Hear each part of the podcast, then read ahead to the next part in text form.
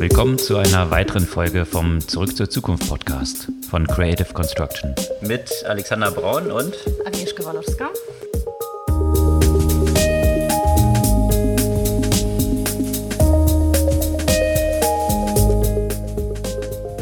Was gab es Neues letzte Woche? Wieder ein paar Probleme bei Meta. Und zwar eine Klage in dem Kontext von Vertreibung von Rohingya in Myanmar und welche Begründung dahinter liegt und wie sind die Aussichtserfolgen. Und gleichzeitig ist Instagram ja auch natürlich die ganze Zeit nicht aus dem Schuss und da gab es eine Anhörung im Kongress. Ja, nicht Meta oder Facebook, sondern Snapchat, die ja auch mal irgendwann von Mark Zuckerberg gekauft werden sollten, aber sich dagegen gewehrt haben. Die haben jetzt AR-Glasses vorgestellt, die aber noch nicht jetzt für die breite Öffentlichkeit zugänglich sind, sondern erstmal in so einer geschlossenen Beta-Phase sind. Wo wir bei den sozialen Medien sind, zu einem sozialen Medium hat sich natürlich auch schon längst äh, die Nachrichtenplattform Telegram entwickelt und die agiert weitgehend im rechtsfreien Raum und die deutschen Behörden zum Beispiel zerbrechen sich das Kopf äh, darüber, was macht man nun jetzt mit denen? Nicht ganz im rechtsfreien Raum agiert WhatsApp, zumindest was Zahlungsintegration angeht. Da ist es ja ziemlich reguliert und da ist ja Facebook mit Novi unterwegs und das wurde jetzt in WhatsApp integriert, zumindest in den USA. Also Zahlung direkt über den Messenger. Und nicht nur Zahlung, sondern da soll ja auch das Thema Krypto integriert werden, oder? Ja, letztendlich basiert die Zahlung auf einem Stablecoin, der dort hinterlegt ist. Darüber läuft es also im weitesten Sinne ja Krypto. Und Krypto gab es natürlich auch noch eine ganze Menge anderer News. Vergangene Woche war die Schlagzeilen da voll von. Unter anderem hat Coinbase jetzt ein Decentralized Finance Produkt eingeführt, also dass man auf seine Kryptowährung Zinsen beziehen kann, mit Ausnahme der USA USA. Da hatte sich die SEC ja quergestellt. Und was das so auf sich hat, worum es bei DeFi oder Decentralized Finance so geht und ob das ein attraktives Angebot ist, was dafür Alternativen gibt. Und dann gab es natürlich auch die Kongressanhörung in den USA vergangene Woche, wo die Creme de la Creme sämtlicher Krypto-Plattformen auflaufen mussten und den Abgeordneten Rede und Antwort standen. Da geht es natürlich jetzt um die ganze Regulierung dieses Umfelds. Und interessante News aus Deutschland auch, die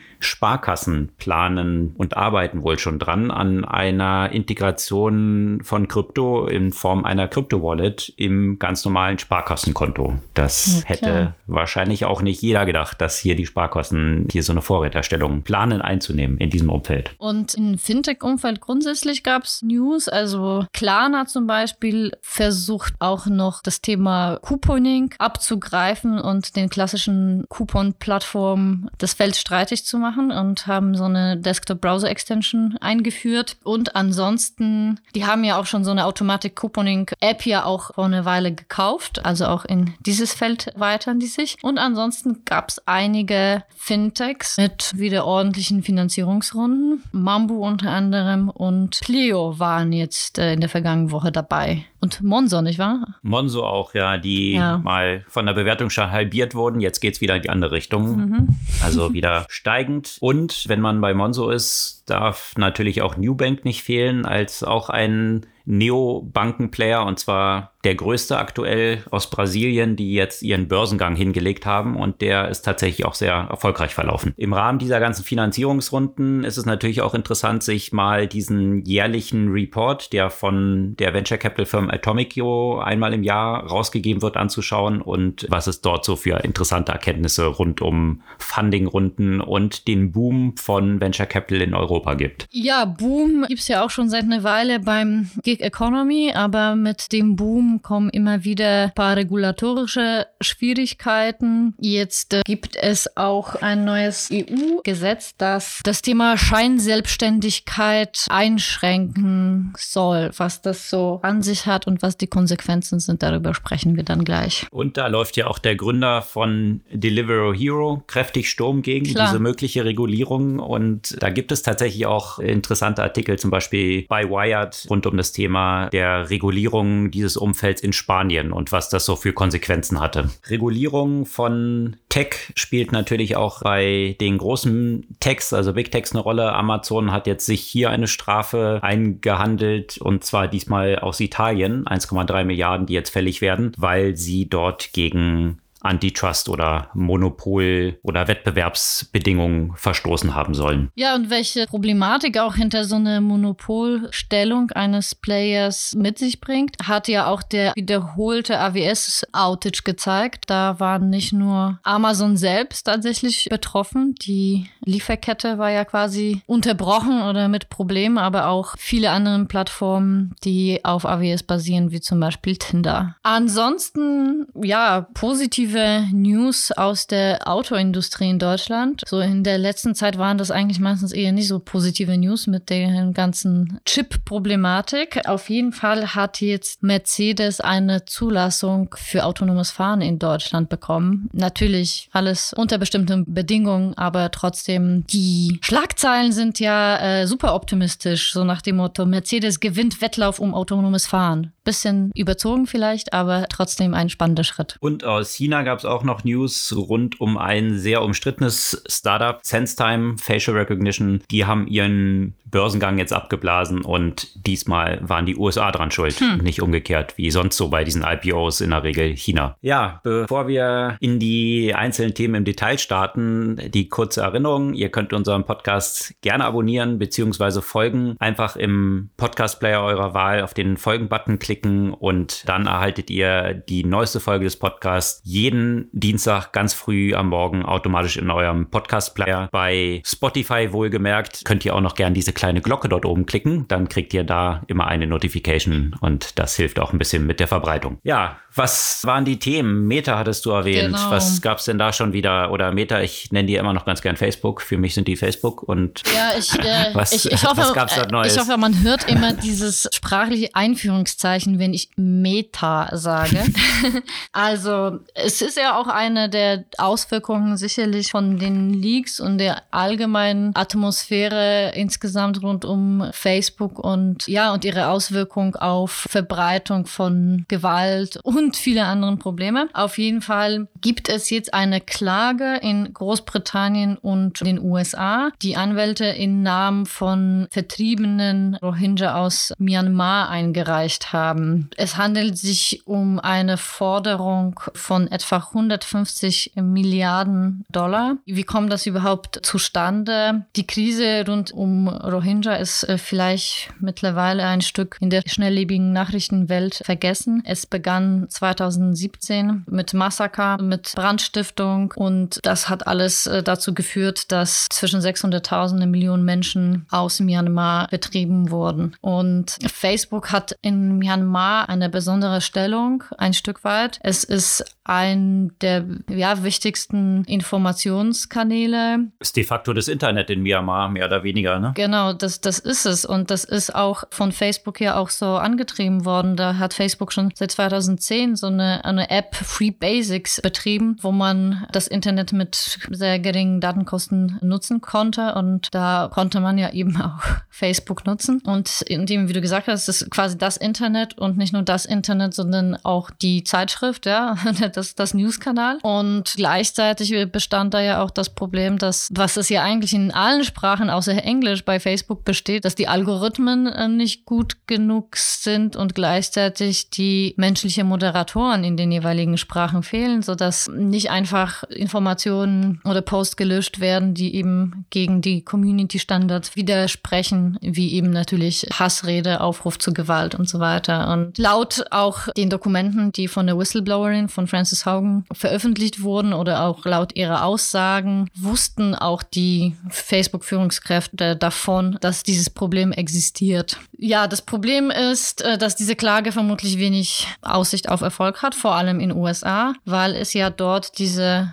leicht umstrittenen Section 230 äh, gibt, die wir schon mal diskutiert haben. Die geht auf, auf die 19 Jahre noch zurück und da ging es ja auch darum, die neue digitale Wirtschaft und die digitalen Plattformen davor zu schützen, schützen, genau von, von solchen Klagen, weil es hieß, es handelt sich hier lediglich um eine Plattform und nicht um ein Nachrichtenprovider. Das könnte in Großbritannien wiederum anders aussehen, aber großen Erfolg werden die Klagenden dann wahrscheinlich nicht erreichen. Viel erreicht hat man auch nicht gerade bei der Anhörung von Instagram, äh, also von dem Tourenchef von Instagram, äh, Adam Mosseri heißt er. Der musste sich diversen unangenehmen Fragen stellen. Gerade in dem Kontext von Instagram geht es vor allem darum, die Minderjährigen zu schützen. Da gab es ja auch schon äh, diverse Berichte von äh, zum Beispiel Nichtregierungsorganisationen, die sich damit beschäftigt haben, dass es zum Beispiel, äh, dass Instagram zum Beispiel nicht ausreichend gegen Magersucht-Trends zum Beispiel vorgeht, die sich sehr schön auf Instagram verbreiten können.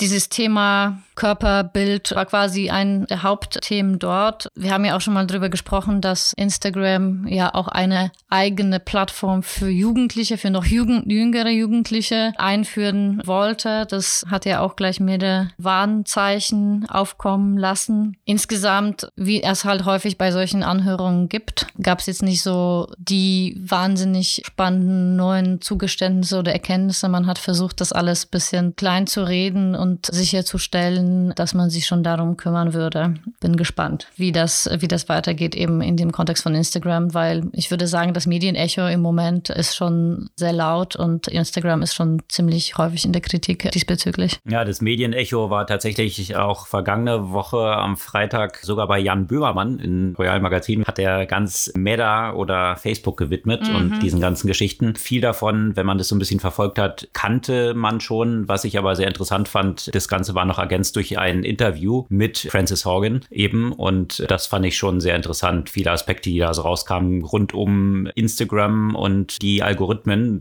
wo Facebook das entsprechend auch klar ist und sie auch Maßnahmen ja eigentlich definiert hatten, wie man das hätte bekämpfen können, was dann aber zu einer erwarteten Umsatzreduktion von 0,1 Prozent oder so geführt hätte, mit den angestrebten 45 Milliarden, die Facebook jetzt an Profit im kommenden Jahr äh, wahrscheinlich machen wird. Und da ist man man eben nicht bereit gewesen, diesen Schutz auf die Straße zu bringen, weil das den Umsatz etwas eingeschränkt hätte. Und das kritisiert sie eben auch immer bei Facebook. Die Entscheide werden nur auf Basis der Konsequenzen für diese KPIs getroffen und dementsprechend sind auch solche Teams, die sich um diese Probleme auch kümmern, jetzt zum Beispiel Genozid und so weiter, extrem unterbesetzt. Die sind dann weltweit nur irgendwie vier oder fünf Leute und das über diese ganzen Sprachen hinweg. Also wirklich dieses Interview kann ich empfehlen, äh, sich nochmal anzuschauen. Nicht nur unterbesetzt, sondern weitgehend machtlos. Wie hieß das Buch Inside Facebook, glaube ich? Da hat man ja auch beschrieben, wie so Leute, die, auch wenn sie quasi nur wenige waren und versucht haben, sich da Gehör zu verschaffen, die dann einfach marginalisiert wurden und tot gemacht wurden. Also ja, es ist, man erkennt ja auf jeden Fall die Absicht. Ja, da wird sich Snapchat oder Snap, wie sie aktuell heißen, ja freuen, dass sie nicht bei Facebook gelandet sind, was ja auch mal das Ziel war. Mark Zuckerberg wollte die ja mal übernehmen und dann hat Evan Spiegel sich gegen diese drei Milliarden gesträubt, die auf dem Tisch lagen und gesagt, nee, er macht Snapchat alleine weiter. Und was dann Konsequenz dazu geführt hat, dass Facebook die ganzen Features kopiert hat und alle schon dachten, Snap ist tot. Das ist mitnichten der Fall. Aktuell ist Snapchat, wenn ich mir die Market Cap anschaue, bei 80 Milliarden Dollar bewertet. Also von daher war es dann anscheinend doch der richtige Entscheid von Evan Spiegel, nicht unter das Facebook-Dach zu schlüpfen. Und die haben jetzt auch eigene AR-Glasses präsentiert. Da gab es verschiedene lange Artikel dazu, unter anderem bei The Verge, die diese Smart Glasses schon mal ausprobiert haben, die jetzt tatsächlich auch schon so ein Screen in den Scheiben haben und tatsächlich aber noch nur im geschlossenen Beta-Stadium jetzt unterwegs sind. Also nur einzelne sehr, sehr selektive Leute haben die jetzt bekommen, um die mal auszuprobieren. Nach ein paar Minuten überhitzen die auch noch und, und so weiter. Also die sind tatsächlich jetzt noch nicht market ready, was Snap auch bewusst ist. Deswegen jetzt erstmal so im geschlossenen Rahmen diese Teststadium dem die dort unterwegs sind, zeigen aber so ein bisschen die Ambitionen auf, wo Snap hin möchte mit solchen Variables. Da sind ja auch eine Reihe von anderen Playern unterwegs. Apple hatten wir schon diskutiert, mhm. die ja natürlich das auch als die nächste Iteration von Plattformen sehen, also was den Smartphones nachfolgen soll. Also bald eben keine Smartphones mehr zu haben, sondern solche Smart Glasses dann zu haben, die Augmented Reality den physischen Raum mit virtuellen oder digitalen Objekten anreichern. Also sicherlich eine interessante Entwicklung dort. Und da gab es wiederum auch einen langen Artikel dann in Protokoll, wie Snap auch eben jetzt nicht nur exklusiv die eigenen Smart Glasses entwickelt, sondern auch eben plant, entsprechend die Apple Hardware dann auch zu integrieren. Also ganz interessant, was sich in diesem Umfeld so tut. Vielleicht ist Apple der bessere Exit-Partner als Facebook in diesem Kontext. Wahrscheinlich. mhm. Wobei aber das vielleicht nur als Randnotiz, da auch interessante News rauskamen, dass Apple anscheinend 275 Milliarden an die chinesische Regierung gezahlt hat. Man weiß jetzt nicht genau wofür. Hm? Fragezeichen. Vielleicht um den Wohlstand Chinas zu mehren und der Bevölkerung ja, dort. Die freiwillige Spende. Um dann so ein bisschen aus den Fadenkreuz von chinesischen Regulatoren zu zu sein. Also 275 Milliarden ist ja jetzt auch nicht äh, nur Pocket Change. Also mhm. irgendwas muss es da wahrscheinlich ja schon als Gegenleistung gegeben haben. Das wurde auch recht heiß diskutiert. Was heiß diskutiert wird oder wo heiß diskutiert wird, ist eigentlich die viel bessere Überleitung, ist Telegram. Und da wird auch sehr gut verschlüsselt, heiß diskutiert, was einerseits natürlich ein großes Potenzial darstellt, vor allem auch für Menschen in Ländern, wo freie freie Meinungsäußerung nicht möglich ist. Auf der anderen Seite ist Telegram auch zu einem der größten Verbreiter von Fake News. Auch organisieren sich dort diverse Menschen, die ein Stück weit ihre Meinung nicht in der Öffentlichkeit kundtun wollen. Also diverse Gruppen auf Instagram organisieren sich unter anderem, um zum Beispiel auch Politiker zu bedrohen. Ne? Da ist im Kontext von Corona natürlich jemand wie Karl Lauterbach eigentlich die ganze Zeit unter Polizeischutz, weil sich eben diverse Gruppierungen, vor allem tatsächlich auf Telegram, organisieren, um ihn potenziell zu bedrohen. Es ist immer die äh, schwierige Diskussion natürlich darum geht, kann man die Gruppen irgendwie infiltrieren und äh, sollten solche Anbieter, die bestimmte Backdoors in die Encryption einführen, um dieses möglich zu machen. Ich denke, dass gegen Backdoors haben wir uns ja auch schon ausreichend entsprechend ausgesprochen. Aber die Problematik mit Telegram geht weiter. Also der Laden hat einen Sitz in Dubai und reagiert eigentlich überhaupt nicht auf irgendwelche Anfragen, zum Beispiel von deutschen Behörden. Man kann sie auf keinerlei Weise zu irgendeiner Zusammenarbeit, will nicht sagen zwingen, aber motivieren. Und auch Dubai ist nicht gerade bereit zur Kooperation in diesem Kontext. Und äh, da ist die Frage, was macht man eigentlich mit so einem Anbieter, der hier aktiv ist, den hier mehrere Millionen Menschen nutzen, der hier aber keine Repräsentanz hat und der einfach nicht reagiert, wenn die Behörden mit ihm sprechen wollen. Na, schwierig. Das gibt ja da eine ganze Reihe von Playern, die so ähnlich unterwegs sind. Binance ist ja auch so ein Beispiel dafür, wo man immer nicht so richtig weiß, wo sitzen sie eigentlich und die natürlich auch, gerade weil sie sich so mit Krypto und Geld beschäftigen, natürlich viel mit Regulierung eigentlich zu tun hätten. Ja, so also bei Telegram. Von Telegram und Binance, die Kombination davon ist vielleicht sowas wie in WhatsApp Novi. Also Novi wohlgemerkt ist ja eine eigene Payment-App von Facebook. Ja, nach vielen Iterationen, zunächst mal war ja David Markus, der Executive bei PayPal war, vor einigen Jahren zu Facebook gewechselt, um diese ganze Kryptowährung innerhalb von Facebook aufzubauen. Das war mit viel Brimborium als Libra angekündigt worden. Da gab es damals noch Partnerschaften äh, mit sämtlichen großen Payment-Netzwerken, also Visa, Mastercard und so weiter. Und man hat ziemlich schnell gemerkt, dass Regulatoren nicht so Lust drauf hatten, dass Facebook jetzt hier eine eigene Währung kreiert. Und diese Partnerschaften wurden dann ziemlich schnell von sämtlichen Unternehmen aufgekündigt und dann wurde, weil der Name schon so verbrannt war, das in Diem umbenannt. Da arbeitet Facebook jetzt immer noch dran. Mal gucken, wie weit sie damit kommen. Aber zumindest die eigene Payment-App haben sie ja gestartet mit Novi. Unterdessen hat aber David Markus jetzt vor zwei Wochen, glaube ich, auch angekündigt, Facebook zu verlassen.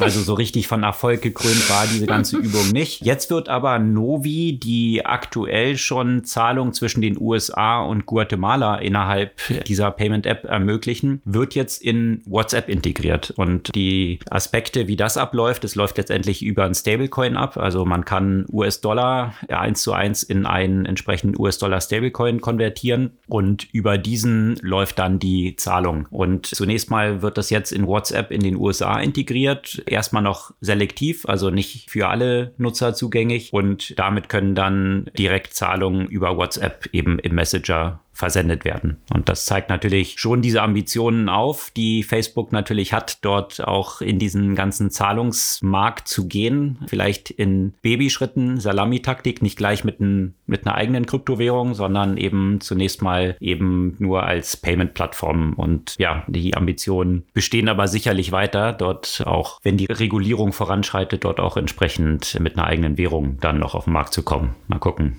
wie sich das so entwickelt. Aber schon faszinierend, wie schwer sich solche Tools oder solche, solche Anbieter wie WhatsApp und andere Messenger damit tun, da tatsächlich so ein Ökosystem aufzubauen, wie das ja in Asien der Fall war. Ja, wobei hier natürlich so verschiedene Komponenten mit reinspielen. Ja, also in Asien basierten diese Zahlungen, die jetzt da halt so in, den Messengern dort integriert sind, basieren ja dann auf den RMB, also schon auf der chinesischen Währung. Und hier dann jetzt diesen Weg zu gehen über Kryptowährungen Kryptowährungen das abzubilden, da steht man natürlich noch ein bisschen anders im Rampenlicht dann von Regulatoren. Aber klar, die Geschwindigkeit, mit der hier verschiedene Sachen vorangetrieben werden, das wundert mich auch so ein bisschen. WhatsApp ist ja noch eine Plattform, die noch so gut wie gar nicht monetarisiert ist, was Facebook natürlich oder Meta jetzt sicherlich im kommenden Jahr kräftig vorantreiben wird. Also würde mich wundern, wenn sie das jetzt weiter so brach liegen lassen. Und da ist natürlich jetzt diese Integration von der Payment-Geschichte sicherlich nur der erste Schritt. Mal gucken, ob sie es dann schaffen schaffen, zu so einer Super-App zu werden oder ob die dann tatsächlich eher von anderen Anbietern kommt. Aber da kommen wir vielleicht nachher noch mit dem Thema, was du mit Klarna erwähnt hattest, noch zu. In diesem ganzen Umfeld von Kryptowährungen gab es aber natürlich viele News vergangene Woche, weil Coinbase jetzt auch angekündigt hat, endlich mit einem DeFi, also Decentralized Finance Angebot. Das steht dafür, dass eben das alles dezentral geregelt ist, keine Banken mehr dort integriert sind, auch an den Markt zu gehen. Und zwar hatte die SEC in den USA ja schon angekündigt, wenn sie das in den USA starten, dass es sofort eine Klage geben würde. Von daher startet das jetzt in 70 Ländern mit Ausnahme der USA dieses Angebot auf Coinbase. Und das ermöglicht jetzt, dass man auf seine Kryptowährungen über den Umweg von Compound, also das ist so ein Anbieter im DeFi-Space, die dort integriert werden jetzt in Coinbase, die dort anlegen kann und Zinsen so im Rahmen von 2,8 bis 5,4 Prozent dort erzielen kann. Das ja ist erheblich mehr, als man so bei Banken bekommt, wo man reale Negativzinsen sowieso ja bekommt, aber auch äh, nominal sogar Negativzinsen ab einem bestimmten Vermögen, was ja zunächst mal 100.000 waren, dann waren es 50.000, bei manchen sind es jetzt 25.000. Also das wird immer weiter ja runtergeschraubt und eigentlich muss man dafür zahlen, eben Geld dort zu halten. Hier bekommt man dann was dafür, aber die Frage stellt sich trotzdem so ein bisschen. Man muss ja zunächst mal, um das nutzen zu können, die Kryptowährung, die man hat, konvertieren in ein Stablecoin,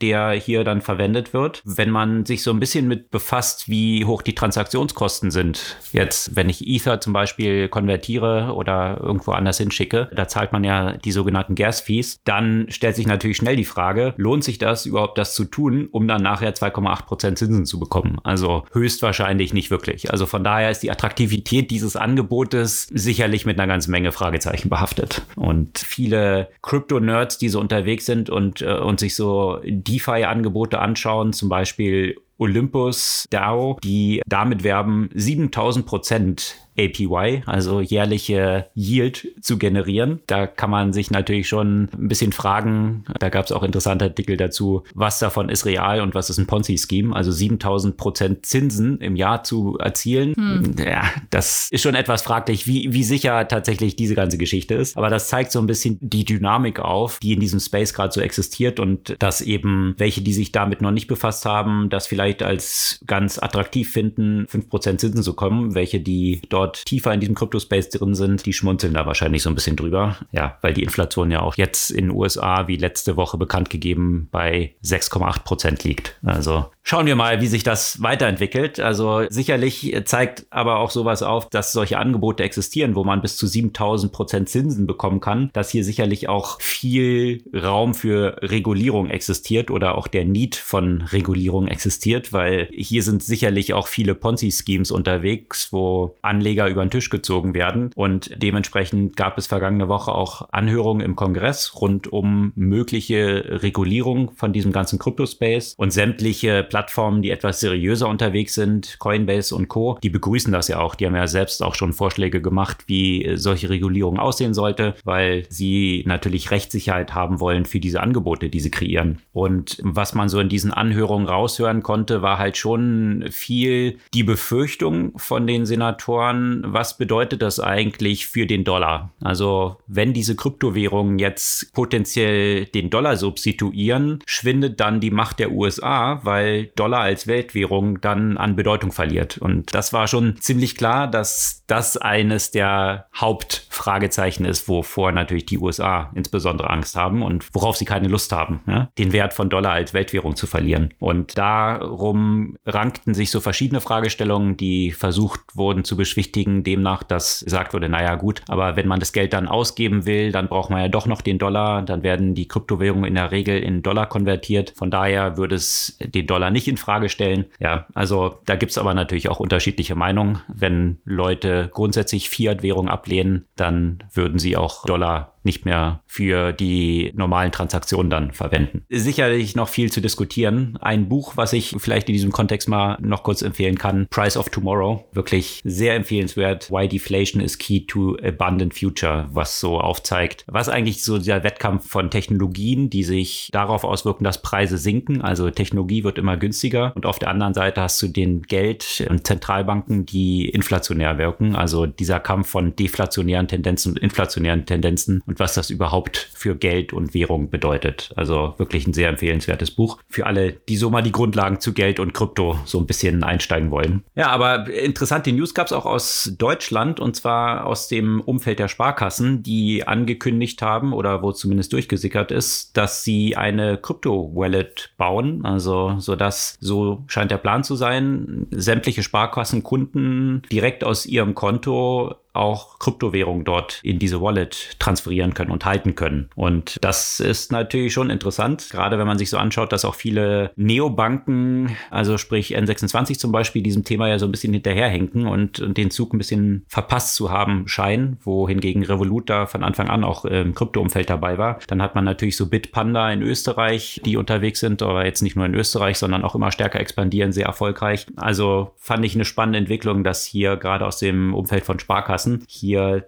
eine Krypto-Wallet anscheinend geplant wird. Und es zeigt auch so ein bisschen diese Schwierigkeiten im Umgang von Regulierung damit auf, weil parallel erschien ein Artikel im Standard in Österreich, wo die Rede davon war, dass eine ganze Reihe von Banken in Österreich ihren Kunden androhen, das Konto zu kündigen, wenn sie Geld aus ihrem Bankkonto in ausländische Kryptobörsen transferieren oder umgekehrt aus diesen Börsen Geld auf ihr Konto überweisen. Und das finde ich schon einen interessanten Move, der natürlich so ein bisschen unter dem Deckmantel von wegen, naja, Geldwäsche so begründet wird. Aber es klingt mir sehr stark danach, wenn ich mich so zurückerinnere an die Record-Labels damals, ja, also die ihre eigenen Kunden verklagt haben, wenn sie online Musikfiles geteilt haben. Ob das so der beste Weg ist, eine mögliche Disruption zu verhindern, dass man hier Konten anschließt. Ich bin etwas skeptisch. Also von daher sehe ich den Ansatz von den Sparkassen, das zu integrieren und diesen legitimen Bedarf, der existiert anscheinend bei Kunden, dem zu begegnen, statt zu versuchen, das zu verhindern. Das hat, wenn ich so mir die Historie anschaue, noch nie gut geklappt. Aber apropos Bitcoin nochmal,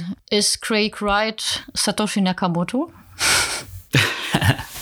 Da sprichst du den Bitcoin-Prozess an. Genau. Ja, genau, das war ja auch noch vergangene Woche. Also vielleicht kurze Historie. Satoshi Nakamoto ist ja der ominöse Entwickler, Erfinder. Man weiß Oder nicht, ob es eine Frau war, ob es ein Mann war, ob es mehrere waren. Man weiß genau. es nicht. Äh, es war ja einfach nur dieses Pseudonym Satoshi Nakamoto. Und der, die oder hm, wer auch immer, ähm, schweigt ja jetzt seit 2010. Und auch die Wallet, wo über eine Million Bitcoin drin liegen, also ein Wert von über 50 Milliarden, die ist auch seitdem nicht mehr angerührt worden. Und da fragen sich halt viele, das trägt natürlich zu dieser Story bei, ja, also dieser geniale Erfinder oder wer auch immer Erfinderin, die dann einfach solchen Reichtum liegen lässt, so selbstlos und die Welt beglückt hat mit Bitcoin. Also passt natürlich perfekt in diesen ganzen Narrativ und wird auch von allen so begründet, dass sie sagen, ja, ist eigentlich, ist es super, dass es dass man nicht weiß, wer diese Figur ist, weil sonst hätte man auch einen Angriffspunkt. Und dann ist ja vor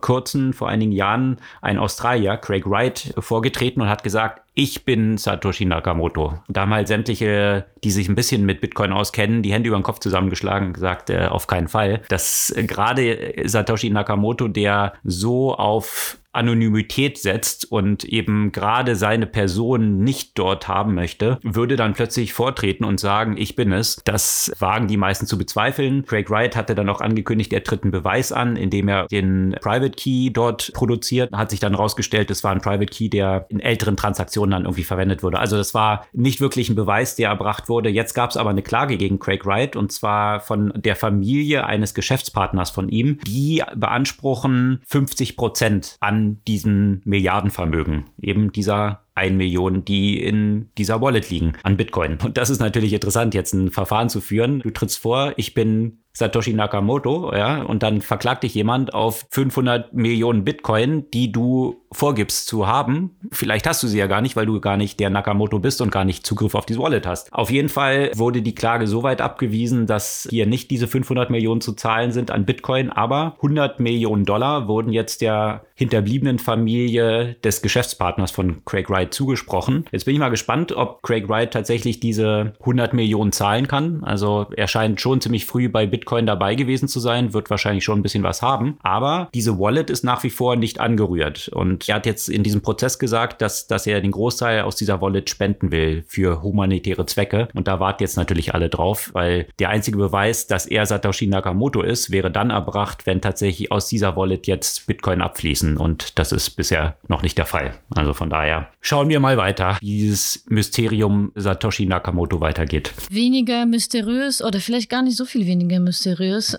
Das, was gerade im Fintech-Space basiert, äh, vor allem die wirklich krassen Bewertungen. Aber bevor wir nochmal zu den Bewertungen kommen, du hast es ja auch schon vorher äh, das Thema Super-App angesprochen und da ist Klarna wahrscheinlich ziemlich weit vorne, wenn es darum geht, unterschiedliche Versuche in Richtung einer Super-App zu starten. Das aktuellste, ich meine, die sind schon in alle möglichen Richtungen vorangegangen, inklusive Reisebuchung und so weiter aber jetzt kommt etwas, was meines Erachtens dem am nächsten liegt und wo ich mich schon von geraumer Zeit gefragt habe, wie viel Existenzberechtigung haben noch so reine Couponing-Gutschein-Plattformen und wann wird das einfach stärker in die ganzen Payment- und Finanz-Apps integriert. Und das macht jetzt Klarna. Sie haben auch Piggy gekauft für so automatisches Couponing und auch weitere Unternehmen in diesem Umfeld wie Honey, davon haben wir, glaube ich, auch schon mal berichtet. Die haben auch so eine Browser-Erweiterung für so automatisches Couponing. Und ja, also in der Kombination damit, dass die auch wirklich überall bei den E-Commerce-Provider eingebunden sind, ergibt diese automatische Couponing-Funktionalität oder Funktionalitäten rund um das Thema ja durchaus Sinn. Ja, Klarna ist natürlich schon eine faszinierende Entwicklung, die das Unternehmen hingelegt hat. Aktuell jetzt mit 46 Milliarden Dollar bewertet, also ein super Unicorn aus Schweden, die dort unterwegs sind und ja, diese ganze Entwicklung Richtung Super App wahrscheinlich von allen Unternehmen so am aggressivsten vorantreiben. Aber apropos eben Schweden, da gab es auch in der Nähe von Schweden, und zwar in Dänemark, auch noch ein Startup, auch ein Fintech. Ich glaube, das ist der einzige dänische Unicorn, Pleo, das auch nach der letzten Finanzierungsrunde eine ordentliche Bewertung von 4,7 Milliarden Dollar erreicht hat. Ja, und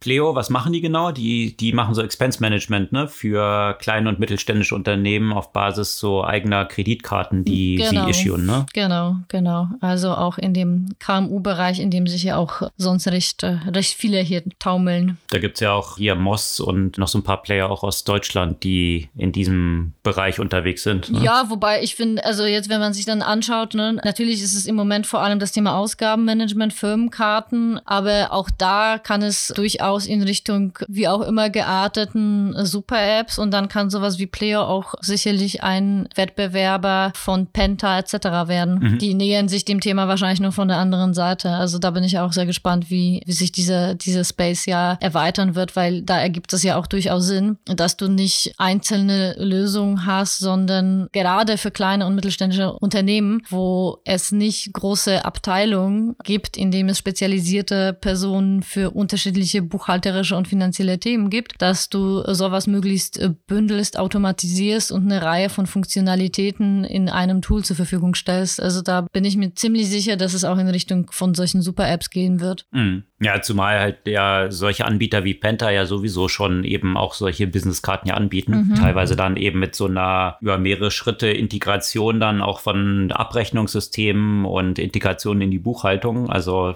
das Ganze stärker äh, zu integrieren, ja, bietet sich natürlich dort eigentlich an. Und Mambo. Mambo hat ja auch wieder eine Finanzierungsrunde, 235 Millionen Euro. Und die sind ja jetzt auch bei 4,7 Milliarden, aber Euro. Ja, und das ist natürlich interessant. Mambu kennen vielleicht jetzt noch nicht so viele, zumindest im B2C-Kontext sind die ja nicht unterwegs, sondern Mambu ist ja ein Unternehmen, was Core Banking, also das, womit die Software auf den Banken laufen, produziert und zwar eben etwas moderner in, in the Cloud. Und die sitzen auch in Berlin, also gibt es jetzt hier in diesem Umfeld drei große Player, also von N26 mit über 7 Milliarden oder 8 Milliarden Bewertung, Mambu und Trade Republic, die sich so rund um die 5 Milliarden jetzt dort bewegen. Also sicherlich auch nochmal ein großer Erfolg. Weiteres super Fintech-Unicorn aus Berlin hier in diesem Umfeld. Mhm. Und in diesem Umfeld von Neobanken gab es jetzt auch mal gute News zur Abwechslung von Monzo aus London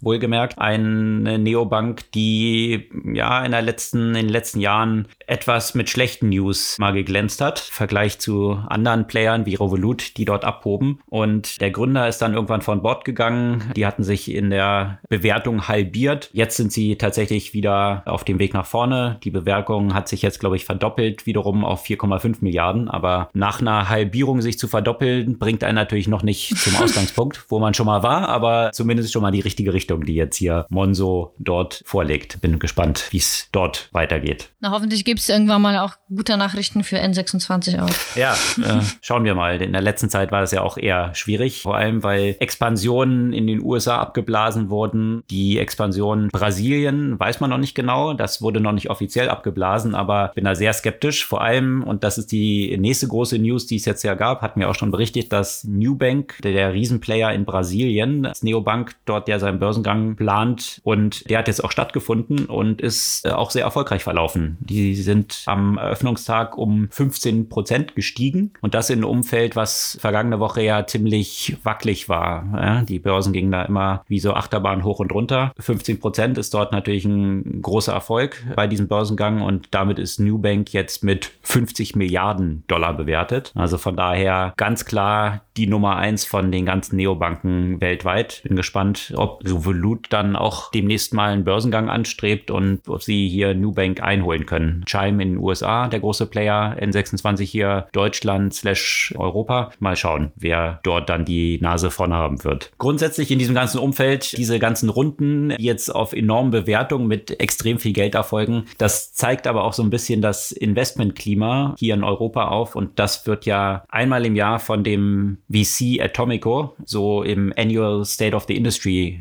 Report zusammengestellt, der jetzt auch wieder erschienen ist. Und äh, der lohnt sich halt schon sehr, verlinken wir natürlich auch in den Show Notes, mal zu studieren. Sehr, sehr viele Slides mit super vielen interessanten Statistiken. Und eine Sache, die ich besonders interessant fand aus diesem Report, ist tatsächlich, wie sich Venture Capital in Europa entwickelt hat. Und das Europa war da ja immer so ein bisschen das schmuddelige Stiefkind im Verglichen mit den US Venture Capital Boom. Und das scheint sich jetzt ziemlich gewandelt zu haben. Und vor allem 2021 scheint dort ein absolutes Durchbruchsjahr gewesen zu sein. Und zwar sind bislang in Europa in 2021 120 Milliarden an Venture Capital Investments erfolgt. Wenn man das mal vergleicht, die Jahre 2018, 19 und 20, also die drei Jahre davor zusammengenommen, waren nur 106 Milliarden. Also allein 2021 bisher 120 Milliarden schon die drei Jahre davor zusammen eingeholt. Und das zeigt so ein bisschen das, was man natürlich auch in diesen Bewertungen und auch in diesen Funding-Runden gesehen hat, dass hier extrem viel Geld verfügbar ist. Und ja, das kann natürlich grundsätzlich mit der Entwicklung, dass Venture Capital ein reiferer Markt wird, auch in Europa. Es immer mehr interessante Exits auch gibt hier in Europa zusammenhängen. Aber natürlich hängt das im weitesten Sinne auch mit der Verfügbarkeit von Geld und den Nullzinsen Zinsen oder Negativzinsen zusammen, weil entsprechend in den USA und weltweit diese ganzen Funding-Runden ja auch absolut explodiert sind. Ja, und gerade in Europa, aber natürlich nicht nur, explodierten ja auch einige Funding-Runden in Richtung Gig-Economy-Startups. Äh, also vor allem in der letzten Zeit haben wir von den diversen Food-Delivery-Firmen gesprochen, die natürlich auch sehr stark auf die Gig-Economy angewiesen sind, äh, was vor allem die ganzen Fahrer angeht. Aber es geht ja hier nicht nur um die Fahrer, die ausliefern, sondern auch Uber-Fahrer fallen in diese Kategorie oder auch Leute, die über Unternehmen wie Book a Tiger zu dir nach Hause kommen und zum Beispiel putzen. Wobei ich an der Stelle einen Disclaimer hinstellen muss. Ich weiß nicht, wie das Geschäftsmodell von Book a Tiger genau funktioniert. Einige arbeiten ja mit Festangestellten, einige arbeiten mit Gig Economy. Ich will jetzt hier kein, keine Unwahrheiten erzählen. Auf jeden Fall der Status, der arbeitsrechtliche Status dieser Menschen ist, befindet sich ja immer wieder etwas in der Grauzone. Ja, die arbeiten ja weitgehend eben selbstständig, aber man könnte darüber diskutieren, ob es sich in diesem Fall nicht um eine Scheinselbstständigkeit handelt. Von den Menschen gibt es alleine in der Europäischen Union 4,1 äh, Millionen, also es ist schon eine substanzielle Gruppe. Und diese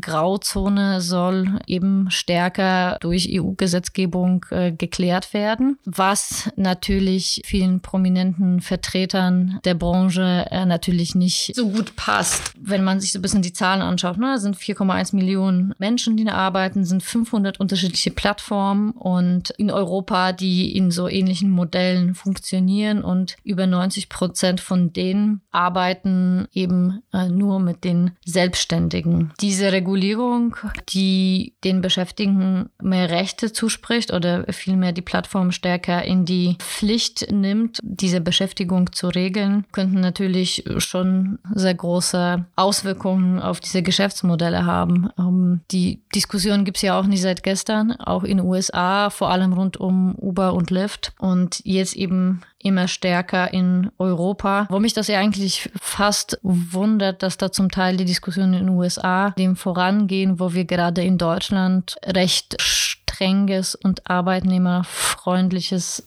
Arbeitsrecht haben. Ja, da gab es eine ganze Reihe von interessanten Artikeln dazu vergangene Woche, weil diese Diskussion um diese Regulierung natürlich voranschreiten und die entsprechenden Player gehen davon aus, dass diese Klassifizierung als Arbeitnehmer für die ganzen Gig Economy Companies in Europa zu Mehrkosten von viereinhalb Milliarden im Jahr führen würde. Und das vor dem Hintergrund, dass sie eh alle nicht profitabel sind. Natürlich besonders nochmal die Frage aufwirft, können diese Unternehmen jemals tatsächlich Geld verdienen? Und wer unser Podcast äh, schon eine Weile gehört hat, mehrere Folgen kennt, wird meine Skepsis dazu kennen. Bin da sehr skeptisch, dass sie jemals Geld verdienen können. Und es gibt interessante Entwicklungen, die auch beschrieben wurden im Wired Magazine, die sich mal die Regulierung in Spanien angeschaut haben. Dort ist es tatsächlich schon so, was Gig Economy angeht, dass die jetzt feste Arbeitsverträge haben müssen. Das hat jetzt dazu geführt, dass sich zum Beispiel Unternehmen wie Deliveroo aus Spanien zurückgezogen haben und wiederum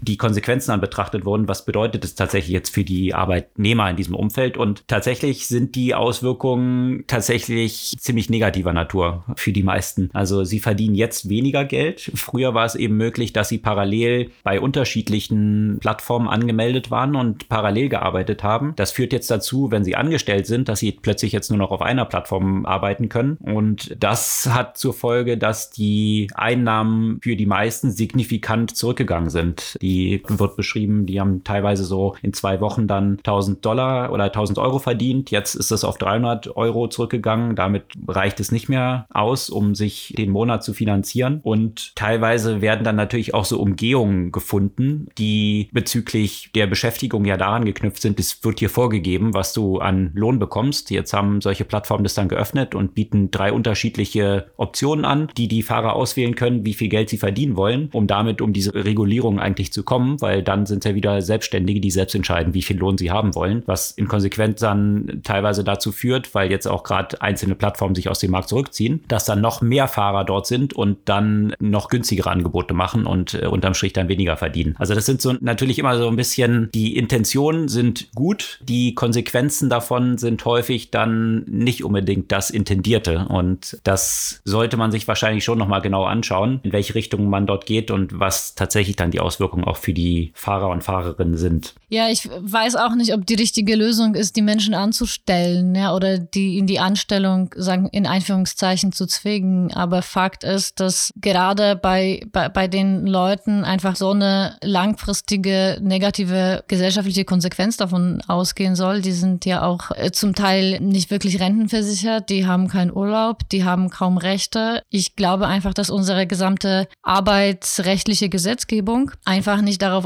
ausgerichtet ist, dass die Arbeitswelt sich verändert hat. Und da glaube ich auch nicht, dass man damit verboten reagieren muss, äh, sondern man musste sich das ganze System wahrscheinlich grundsätzlich neu durchdenken und auf die Herausforderung der aktuellen Arbeitswelt einfach stärker eingehen. Na, da gibt es ja auch schon viele Vorschläge zu, wie dann auch Rentenversicherungen jetzt nicht an bestimmten Arbeitgeber und an bestimmten Job geknüpft sein könnte und so weiter. Also um, um halt sowas dann auch zu ermöglichen und die Sicherheiten dann auch in dieser Hinsicht auf die Beine zu stellen und, und neue Jobkonstellationen auch nicht zu verhindern. Wird sicherlich noch eine Weile interessant bleiben. Von Regulierung betroffen sind auch große Player im Big Tech-Umfeld. Da ist der Wind ja seit ein paar Jahren ziemlich umgeschlagen und das musste jetzt auch Amazon in Italien feststellen. Und da wurde eine doch recht signifikante Strafe jetzt gegen Amazon verhängt in Höhe von 1,3 Milliarden, die jetzt von Amazon zu zahlen sind und zwar aufgrund von Wettbewerbsverstößen. Und hier bezieht sich das jetzt insbesondere auf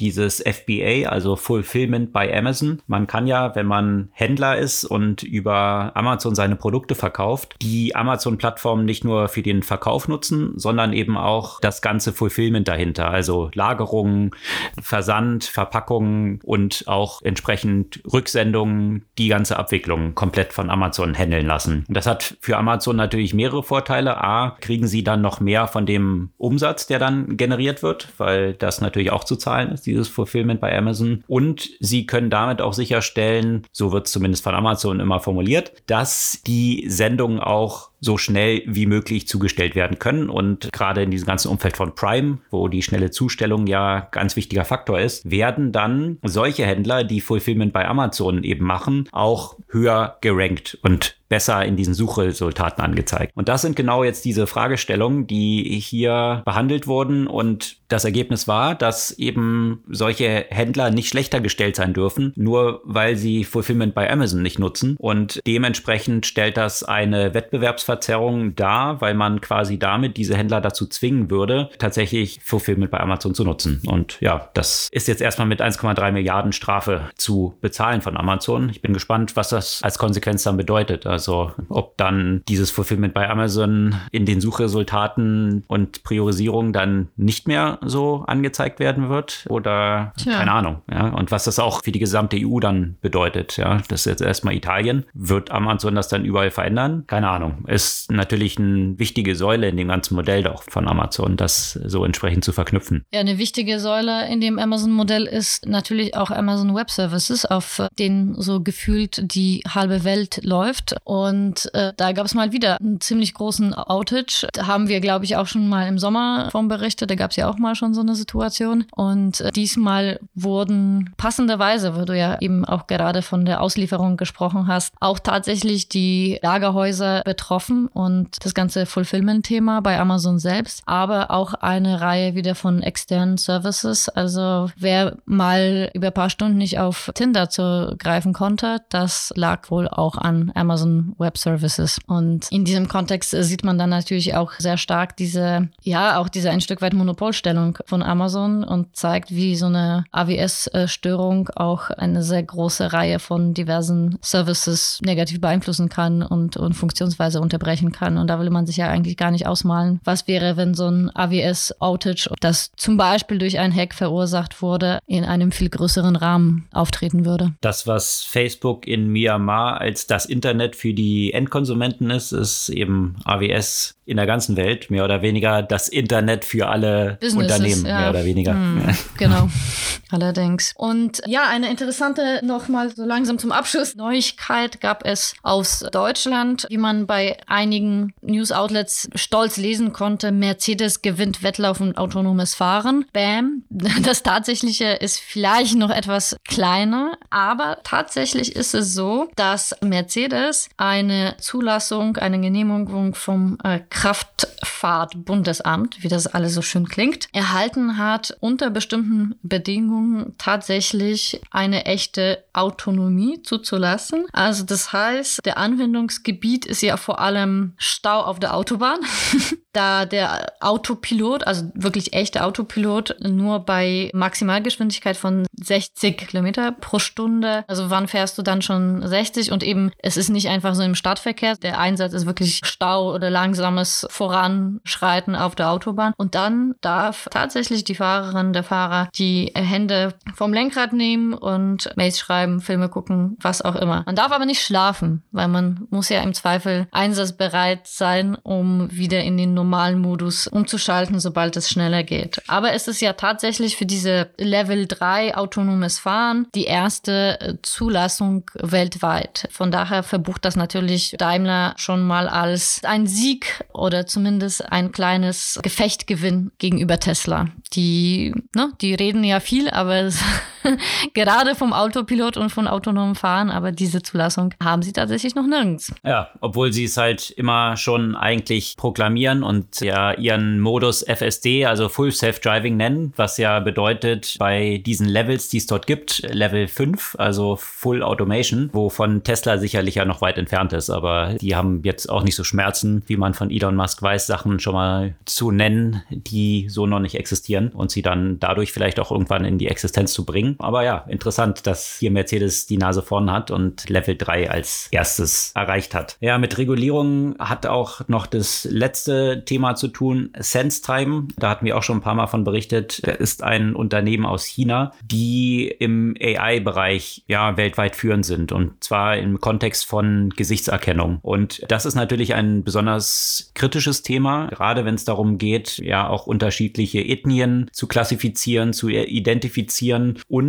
auch gerade in China den Einsatz von Kameras, die ja überall im tagtäglichen Gebrauch sind, im, im öffentlichen Raum, wo auch Gesichtserkennung von SenseTime verwendet wird und insbesondere bei der Identifikation auch von Uiguren dort China sehr an den Pranger gestellt wurde und insbesondere SenseTime, was dort eine wichtige Rolle spielt. Und die hatten jetzt einen Börsengang geplant, schön konform nach chinesischem Modell, also in Hongkong an die Börse gehen, nicht in den USA oder so, was ja immer mal wieder zu Vetos geführt hat. Und jetzt kam das Veto interessanterweise von der anderen Seite, und zwar von den USA. Und die USA haben SenseTime auf eine Blacklist gesetzt, was wiederum bedeutet, dass keine US-Bürger Aktien von SenseTime halten dürfen. Und das hat dann wiederum dazu geführt, dass jetzt der Börsengang abgeblasen wurde. Also diesmal umgekehrt. Sonst war China ja immer dafür verantwortlich, chinesische Unternehmen nicht an die Börse gehen zu lassen. Diesmal jetzt der Countermove aus den USA. Ja, das soll's, was die Themen angeht, für diese Woche gewesen sein. Hast du eine Buchempfehlung? Du hast doch gerade eine Buchempfehlung vorher ausgesprochen. Dann kann ich mir meine für die nächsten Wochen behalten. genau. Also dieses, dieses Buch kann ich wirklich sehr empfehlen. Du kannst nochmal erwähnen, Price of Tomorrow mit dem Untertitel Why Deflation is Key to an Abundant Future. Und das ist von Jeff Booth geschrieben und ist wirklich ein Eye-Opener, was die Betrachtung von Geld grundsätzlich angeht. Also man befindet sich natürlich mit Geld in einem bestimmten System System, wo alle Werte in der Welt natürlich innerhalb dieses Systems gemessen werden und man sich dann wundert, ja komisch, irgendwie Immobilien, die Preise steigen, die Aktienkurse, dort steigen die Preise und so weiter, ja. Und wenn man dem mal gegenüberstellt, was steckt denn vielleicht dahinter, hinter diesen Preissteigerungen? Die Ausweitung der Geldmenge zum Beispiel und jetzt zunehmend auch, wie man sieht, Inflation hat man ja gesagt, letzte Woche 6,8 Prozent in den USA, anscheinend auch die Umlaufgeschwindigkeit. Die Unternehmen projizieren jetzt schon, dass dass sie 7% Lohnerhöhung jetzt im kommenden Jahr ihren Mitarbeitern geben müssen. Also es kommt jetzt so eine Lohnpreisspirale in Gang und was Jeff Booth aber sowieso als Argument dort drin bringt, ist, dass diese Spirale ja schon lange existiert. Bisher sich das hauptsächlich in den Assets niedergeschlagen hat. Assetpreise sind durch die Decke gegangen und er stellt dort zwei Systeme maßgeblich gegenüber. Das eine ist die Entwicklung von Technologie, die halt sehr deflationär wirkt. Also sämtliche Produkte werden immer günstiger,